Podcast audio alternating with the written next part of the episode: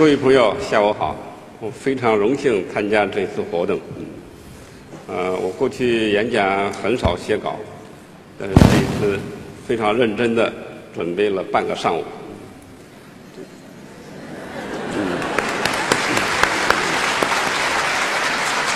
本来这个主办方昨天晚上通知我啊，要让我上台之前给我化妆，后来我拒绝了，嗯，因为我想化妆是可以把白的变成黑的，也可以把黑的变成白的，但是不可能把丑的变成美的，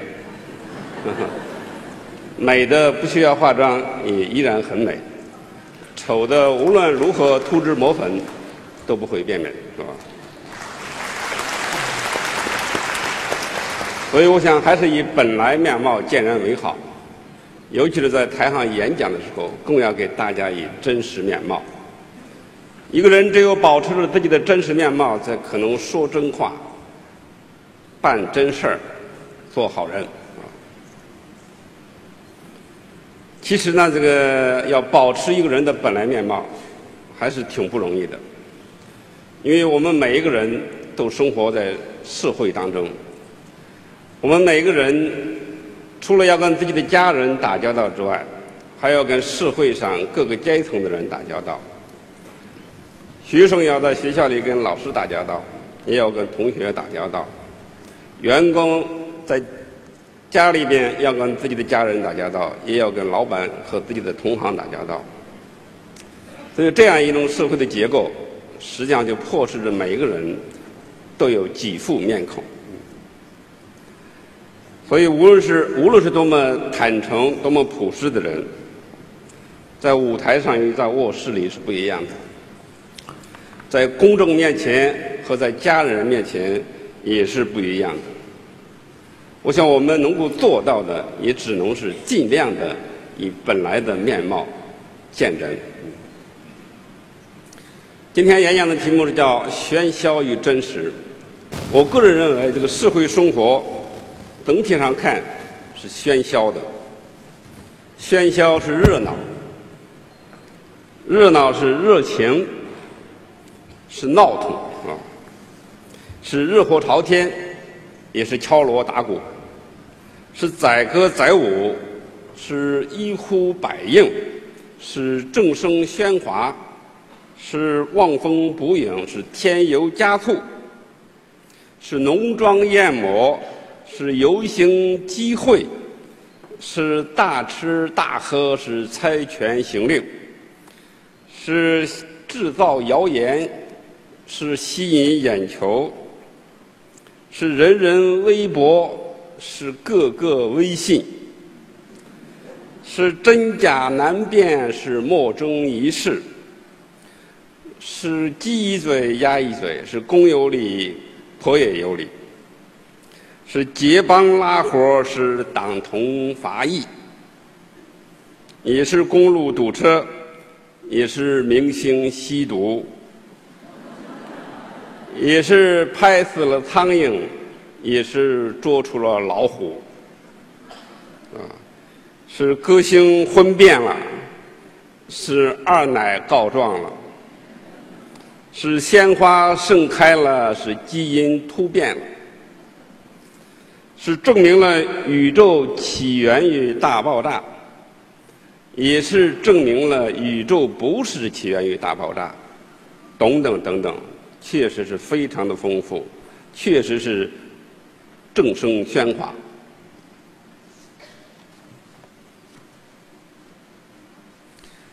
那我想，这个社会生活。本来就是喧嚣的，或者说喧嚣是社会生活的一个方面，或者说是本来面貌。没有任何力量能让一个社会不喧嚣。当然了，我们冷静的想一想，或者说我们从多个角度来考量一下，喧嚣有时候也不完全是负面的。喧嚣也是社会进步的一种表现，因为在原始社会里是不喧嚣的。我们去参观半坡遗址的时候，我们想象当时人们的生活场面肯定是不喧嚣的。我们回想一下中国的漫长的封建社会，几千年来的封建社会，那个时候也是不喧嚣的。但是我们想想，我们最近几十年来，我们五八年大量大炼钢铁是很喧嚣的。我们六十年代文化大革命也是很喧嚣的。后来改革开放前几年比较安静。但是最近十几年来是越来越喧嚣。那么这种喧嚣，有的时候是有声的，是在广场上吵架，或者是拳脚相加；有时候是无声的，是在网络上互相对骂，是吧？那我想面对着这样一种社会的现象，我们必须客观的、冷静的对待。既不能说它不好，也不能说它很好，是吧？所以这样一种现象，就像我刚才说的，实际上也有正反两个方面。我们作为一个生活在社会生活当中的个体，应该习惯喧嚣。我们要具备从喧嚣中发现正能量的能力。我们也要具备从喧嚣中发现邪恶的清醒，要清醒的认识到，喧嚣这是社会生活的一个图面，而是我们的社会真正的能够保持稳定、保持进步的是真实。因为工人不能只喧嚣不做工。农民不能只喧嚣不种地，教师不能只喧嚣不讲课，学生不能只喧嚣不上课。也就是说，我们这个社会生活中的大多数人，还是要脚踏实地的、实事求是的、老老实实做人，踏踏踏踏实实的做事。否则的话，只喧嚣就没饭吃了；否则的话，大家都喧嚣，这个社会也就瓦解掉了。就关于真实，我想也是社会的更加重要的基础。真实不仅仅是一个社会的本来面貌，也是事实的本来面貌。有时候，这个喧嚣会掩盖真实，或者说是会掩盖真相。但是在大多数的情况下，喧嚣不可能永远的掩盖真相，或者说不能永远的掩盖真实。这里我可以讲几讲四个故事，来证明我这个论点。第一个故事是几十年前，大概在七十年代的时候。我的一个创东北的、创关东、创关东的邻居回来了，在村子里边扬言他发了大财，说他去深山老林里边挖到了一颗七品叶的人参，卖了几十万元的人民币，所以从村子的东头走到西头。又从西头走到东头，让我们的村民们很多家里面争先恐后的请他吃饭，因为大家对有钱人还是要很尊重的。大家也希望能够一遍一遍的听他讲述他如何的在深山老林里边挖到了这一颗人参宝的经历。那我们家当然也不能免俗。我们把我们把他请来，坐到我们家的炕头上吃饭。我当时记得，我记得很清楚，他穿了一件在我们当时的农民眼里边看起来是很漂亮的黑色的呢子大衣。他即便坐在热炕头上，他也不脱下这件大衣来。那么我们家我记得是擀面条给他吃，他在吃面条的时候。我奶奶就发现他的脖子上有一个小生物在蠢蠢欲动，我奶奶就伸手把那个小生物捏下来，一看是一个狮子。于是，他这个喧嚣就被这个狮子给击破了。因为一个真正有钱的人是不会生狮子的。过人只有过去有人们讲过，就是穷生狮子，富生贱。富人可能是要生疥疮的，因为他换衣服太勤了，把皮肤磨坏了，是吧？穷人老是不换衣服，结果生虱子了。那么从这样一个狮子身上，我们知道这个人并没有发财。他尽管永远不脱下来他这件新的呢子大衣，但是他里面的内衣肯定是很破烂。那么又过了不久，这一个人的表弟也回来探亲，也穿着一件同样的呢子大衣，也到我们家来吃饭。我奶奶就问他：“哎，你这件大衣跟你表哥穿那件大衣很像啊？”他说：“我表哥就是借了我的呀。”那么这个事实又一步击又一次击破了或者揭穿了。前边这个人喧嚣的这种谎言，我想另外一个故事是，我在北京的《检察日报》工作期间，嗯，曾经了解了和接触了很多有关贪官的案件，其中在河河北某地有一个贪官。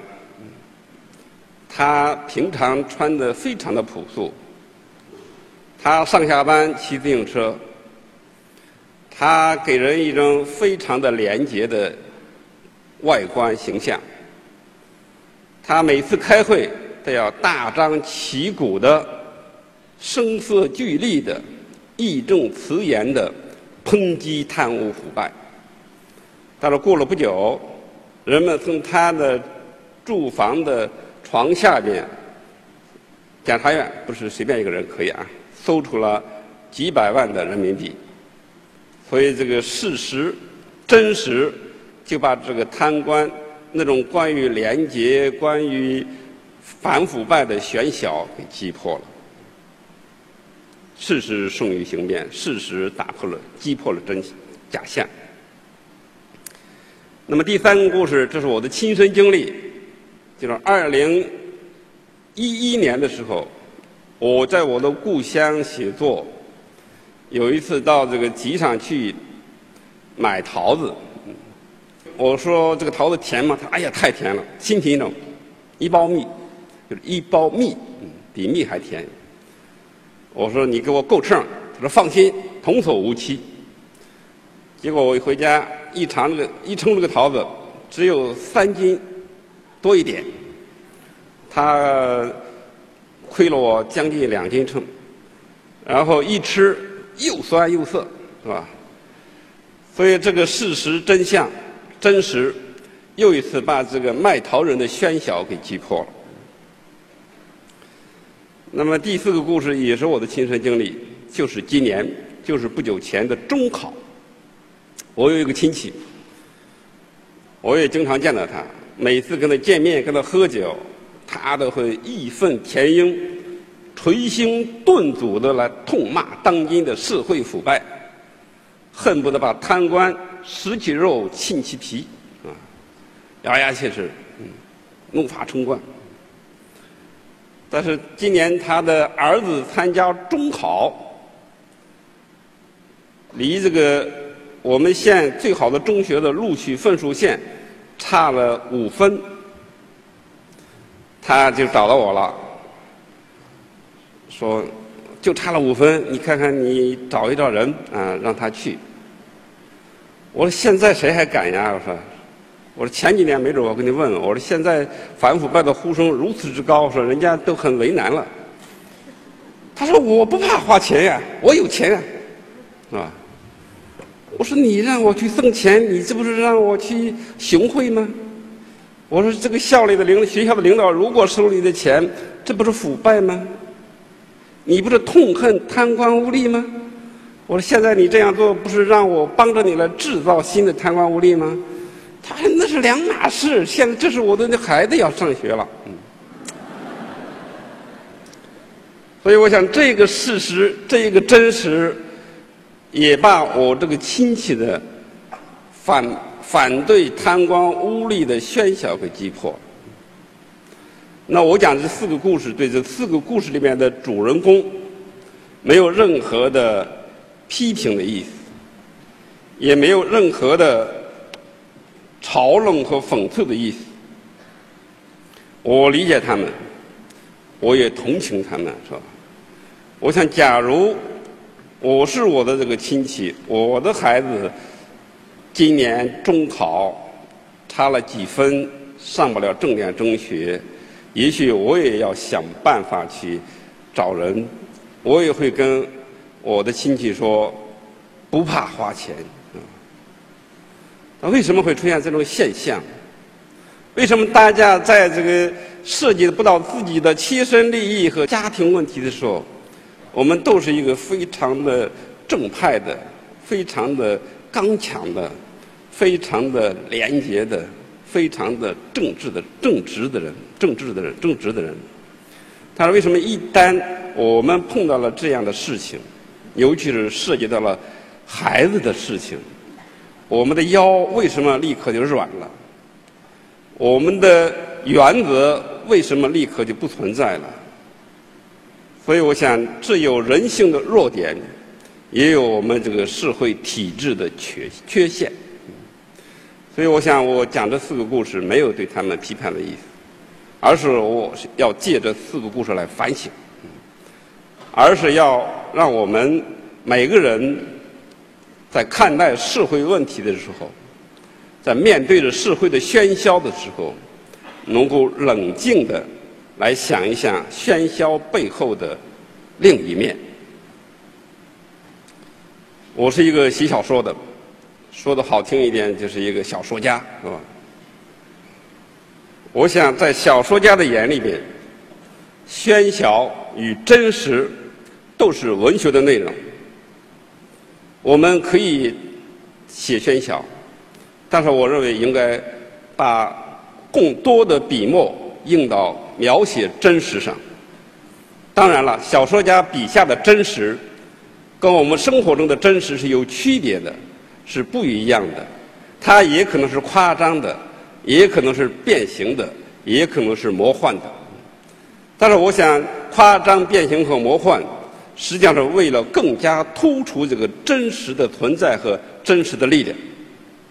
总而言之，面对着我们当今这个既喧嚣又真实、万象纷纭的社会，一个作家应该坚持这样几个。原则，或者说几个方法来面对社会现实。第一，我们要冷静的观察，要透过现象看到本质。我们过去说，我们要研究一个人，就是要听其言，察其行，是吧？我们要察言观色，就是观察会让你获得外部的大量的信息。然后我们要运用我们的逻辑来进行分析，啊，我们要考量现实，我们也要回顾历史，我们还要展望未来，然后通过分析得到判断，然后在这样的观察、分析、判断的基础上展开我们的描写。然后给读者一个丰富的文学的世界。谢谢大家。